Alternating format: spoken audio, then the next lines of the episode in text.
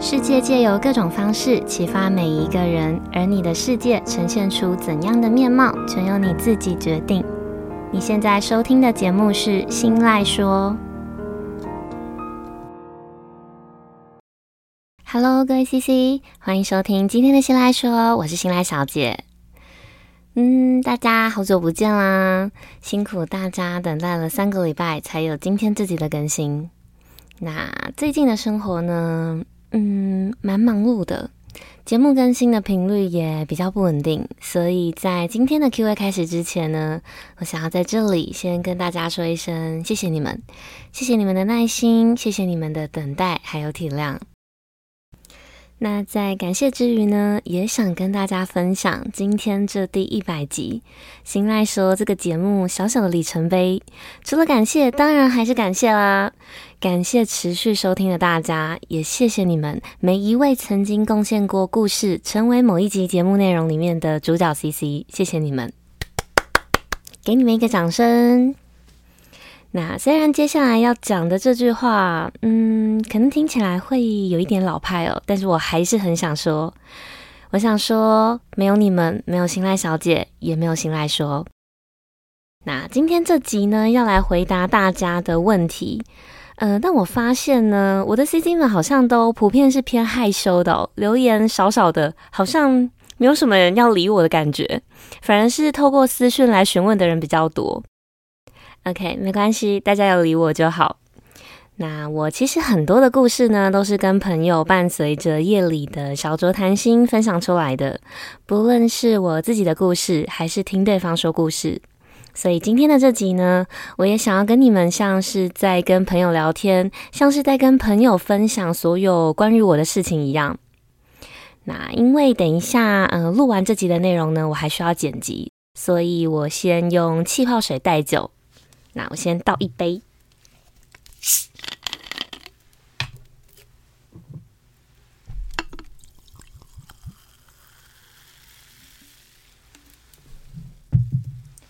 我超喜欢这种 ASMR 的声音，不知道有没有人跟我一样？OK，好，我倒了一杯在旁边。那也邀请正在收听的你们，在收听今天这集内容的时候，如果情况允许的话。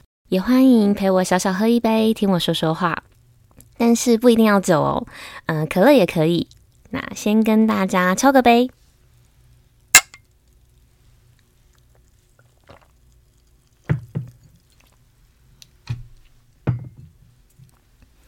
好，嗯、在这一条通往一百集的路上，不论你是什么时候开始加入收听的，我都感谢在一百集的今天有你在。好，那接下来呢，我把相似的问题统合，稍稍做了一点整理，那归类了几题题目，想要来回答大家。好，首先第一题是从什么时候开始有录 Podcast 的念头的？有什么样的契机吗？嗯，这题应该是前三名最多人问的。印象中，我只有在某一次的一个某一个小小的平台的专访中有认真的回答过。那后来的人问我，我都是简简单单、简短的带过，因为底层的原因通常说出来之后，会需要延伸回答更多，会延伸出更多的问题。那刚好借着今天这个机会，可以好好跟大家聊聊。好。嗯，曾经呢，我听过一位心理医师说，他说，你写的书，你分享的内容呢，通常也正是你的呃自己的内心世界，因为这也代表了你对什么样的话题，对什么样的议题是感兴趣的。那多数时候，你感兴趣的议题，有很大的几率是你自己也曾经呃有过类似的问题，也有过类似的困扰的。所以从我分享的内容来看，大家应该不难发现。我其实一直以来呢，都是一个饱受情绪困扰的人。呃，以前的我呢，很常会因为一些小事就纠结，然后就钻牛角尖到走不出来。我也很容易因为自己的情绪化，延伸出很多麻烦的事情。那这样子的状况呢，一直到我遇到了一位很擅长分析跟观察的另外一半之后，才稍稍有了转变。那这个人呢，就是我的频道和我的 IG 里面偶尔会被我提到的大叔。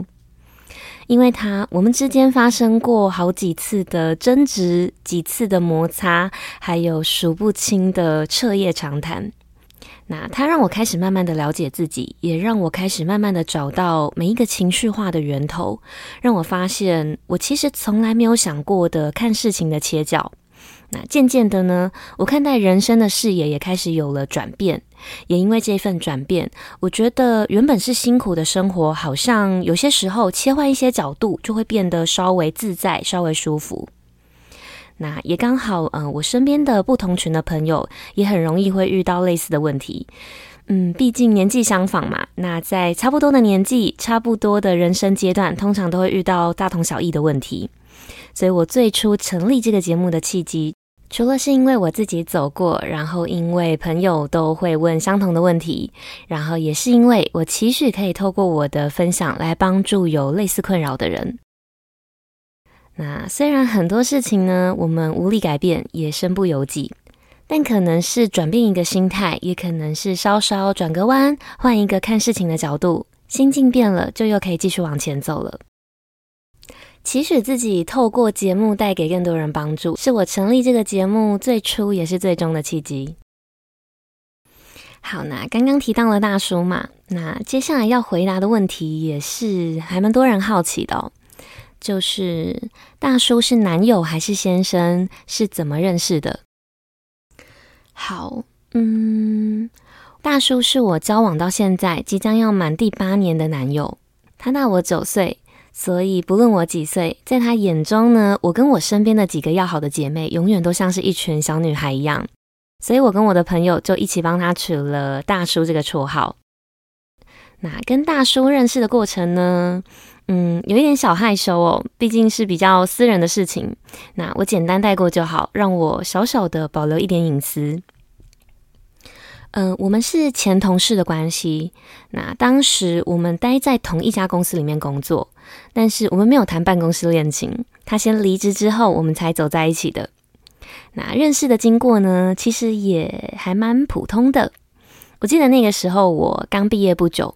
我准备要去考一个英文的检定，那我偷偷发现，他因为工作的关系，常常会需要跟外国同事用英文沟通，所以我抓到机会遇到他，就会故意跟他说英文来当做练习。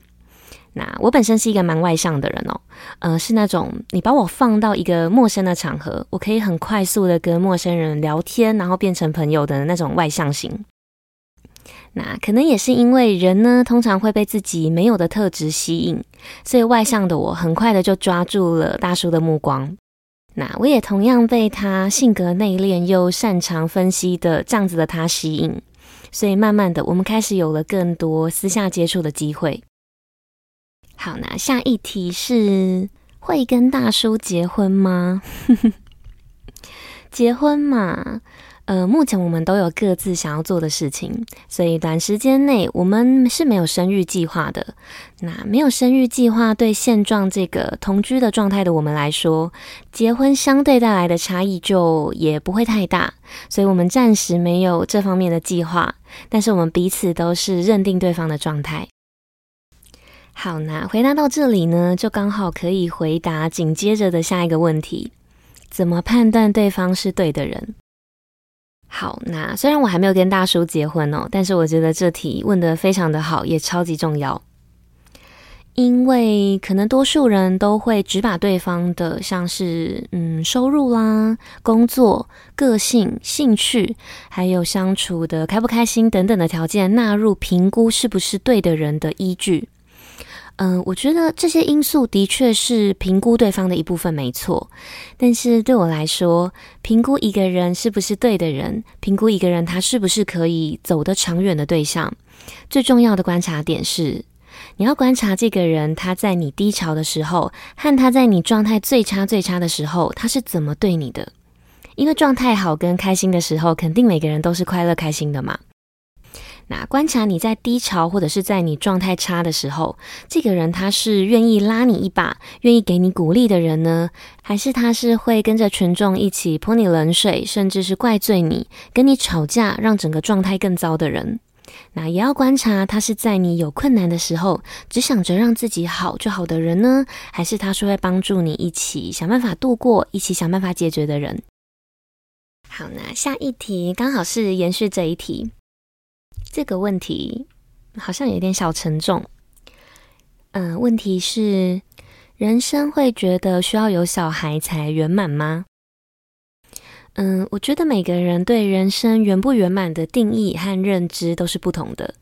那有些人可能会觉得这辈子必须要经历结婚还有生子的阶段，达成上一辈的长辈他们认知的人生里程碑才是圆满的。但是对有些人来说呢，就不是了。对某些人来说，可能结婚跟生子完全不在他们里程碑的设定中。那圆不圆满也就跟这些点是没有关系的。嗯，我想强调的是，怎么认知人生的圆不圆满，没有所谓的对或错，没有所谓的一定要怎么样。只要是你认定的圆满，是你自己也这样子认为的，你也希望的，而不是被其他人或者是被这个社会灌输来的观念，那对你来说就是属于你的圆满。那就很鼓励你试着去找相同理念的人一起去追寻。那回到我的身上呢，其实刚刚在上一题呢就应该回答的差不多了。嗯，对现阶段的我来说呢，我会觉得，呃，比起结婚跟生子，我还有比这些事情更重要的事情要去做，所以这些事情呢，短时间不在我的规划里，那我就也不会觉得要完成这件事情才会是圆满的。好，那接下来呢是比较偏呃频道类的问题。那我们先进一小段间奏音乐休息一下，回来之后会继续跟大家分享今天的 Q&A。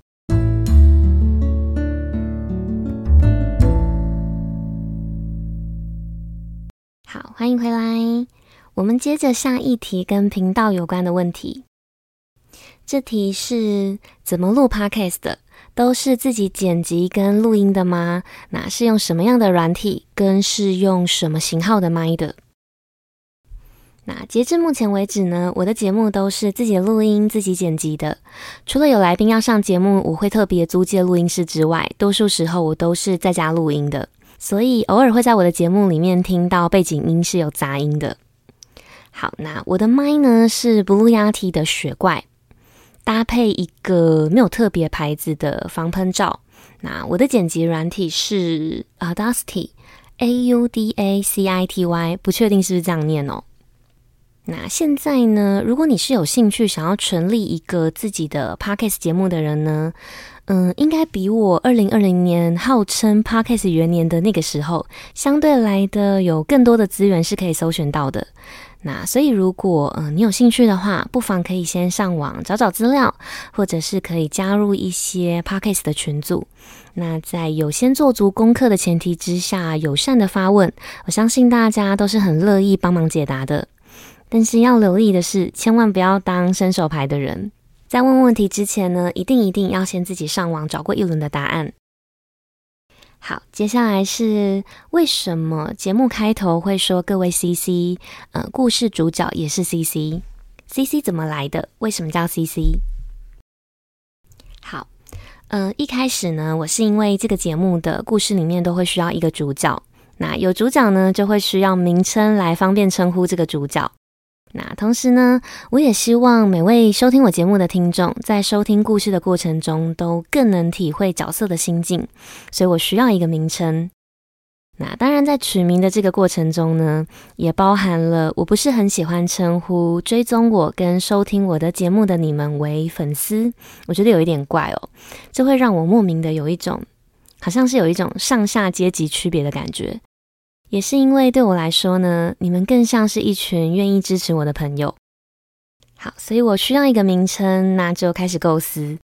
然后我想到，嗯，每一个人小时候好像都会有个小名，那这个小名呢，通常是自己的名字里面的某一个字叠字来的。那想到这里呢，我就擅自的把新赖小姐的小名取成星星，那也刚好呼应这个节目走的路线是比较偏心灵成长类的。那星星听起来呢，也像是英文的 CC，有中文笑 CC 很开心的感觉。那也很符合我希望每一个收听完我节目的人，在听完之后都可以开心的用正向的心态去释怀心中的所有疑虑还有烦闷。所以 CC 这个名字呢，就这样子草草的诞生了。那这也就是为什么我会在每一集节目的开头都用各位 CC 来当做开场，然后故事的主角也叫做 CC 的原因。因为每段故事里的主角 CC，他们正在经历的事情，都很有可能是正在收听的 CC 的过去、呃现在还有未来会经历到的类似的故事跟类似的烦恼。好，那下一题，呃，近期感受到幸福，还有感觉到有点挑战，最有压力或者是觉得心累的事情是什么？嗯，这题呢，我应该可以回答个三天三夜吧。那我简单的分享给大家听听哦。我的本业工作呢，算是每天都在挑战，很高压，然后也具有时效性的工作。如果要说压力嘛，应该每天承受的压力，我觉得都算差不多的，只有大跟巨大的差别。那当然，这也有可能跟我本人的个性有关哦。因为我是属于高敏感类型的人格，那我也倾向事情是可以被掌握的，而且是尽可能可以高分的人。所以多数时候呢，我是觉得每天都是在面临挑战，跟每天都是很有压力的。那大概近一个月呢，是我觉得最心累的时刻，因为工作的职务有一些调整，让我花了一点时间来调试自己的状态，还有接受这一切。那这也是为什么前一阵子呢，我的频道更新时间比较不稳定的原因。那不过心累的这个状态呢，在调整了未来目标之后，让我开始可以从另外一个角度去看待现状的工作之后，就好蛮多了。嗯，但是即便呢，生活中充斥着各种压力，还有充满着各种心累，我觉得也不太会影响到我感觉到幸福的时刻。主要的原因是因为，嗯，有收听过第四十四集的小幸运跟第五十六集的感谢，有收听过这两集内容的人呢，你们应该可以发现，我是一个极度推崇每日感恩的人。除了每天在记录感恩日记的时候会让我觉得格外的感觉到幸福之外，我也是一个可以透过帮助别人获得满足的人。所以我在制作节目、在回答树洞私讯的时候，虽然会花掉很多的时间，但是只要完成一集内容，只要回复一则私讯，收到感谢的回馈，都会让我觉得幸福，还有都会让我获得力量。好，那回答了蛮多问题的，来到了今天的最后一题。最后一题是给未来自己的期许。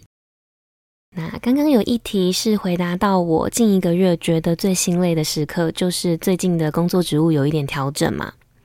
那我调试这个状态的方法，就是去重新调整自己未来的目标，让我可以从另外一个角度去看待现状的工作。所以给未来自己的期许，我会希望自己接下来可以不被短期的挑战带来的辛苦的感觉困住未来的视野。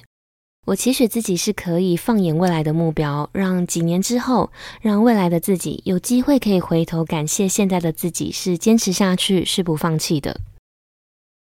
好，那以上就是今天第一百集 Q&A 所有的回答喽，终于回答完了。那如果你还有想要知道，但是我没有回答到的问题，我们第两百集好吗？两百集见，开玩笑的。如果你真的很好奇哦，你可以私讯我，在保有隐私的前提之下，我会尽可能的回答。那我的 IG 账号是 miss 点 isoland，m i s s 点 i s o l n d。那希望今天关于我的分享，大家听得开心。那如果你喜欢今天分享的内容，记得帮我把这份支持化作实际的行动。你可以点选我的绿界网址，直接赞助我喝一杯咖啡。你也可以帮我把心赖说这个节目大力的分享出去，跟追踪我的 Facebook、IG，还有到 Apple Podcast 上面去评价五颗星，跟留下你想要对我说的话。那不论你们选择用哪一种方式支持我，你们的每一个小小的举动，都有可能会让这个节目被更多人听见，也有可能会在无形之中带给需要帮助的人力量。那最重要的是，这些都会成为我继续前进跟继续录制优质内容的动力。就像我刚刚回答的，我是一个乐于帮助别人的人，但是在帮助别人之余，我还是很希望可以获得大家的感谢，还有大家好的回馈的。好，那最后呢，我想要跟收听到这里的每一位 CC 说，只要你们愿意听，我就会继续录。那如果你们有其他的想要听的内容，或者是希望我可以在节目上有所调整，都很欢迎你们可以私讯告诉我。那今天的节目就到这里结束喽，我们下次见，拜拜。